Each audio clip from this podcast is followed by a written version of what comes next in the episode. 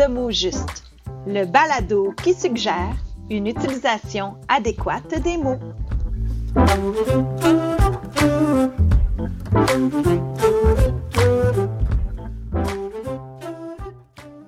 Suite à une course, êtes-vous arrivé en seconde place ou en deuxième place?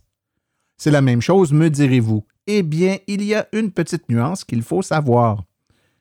Lorsqu'on dit être arrivé en second, ça implique nécessairement qu'il n'y aura pas de troisième ou de quatrième place possible.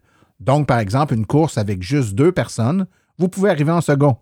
Par contre, si vous êtes six personnes à courir et que vous êtes arrivé en deuxième place, vous êtes arrivé deuxième et non pas second. Une fine nuance qu'il faut tout de même savoir. Une production des studios Bars.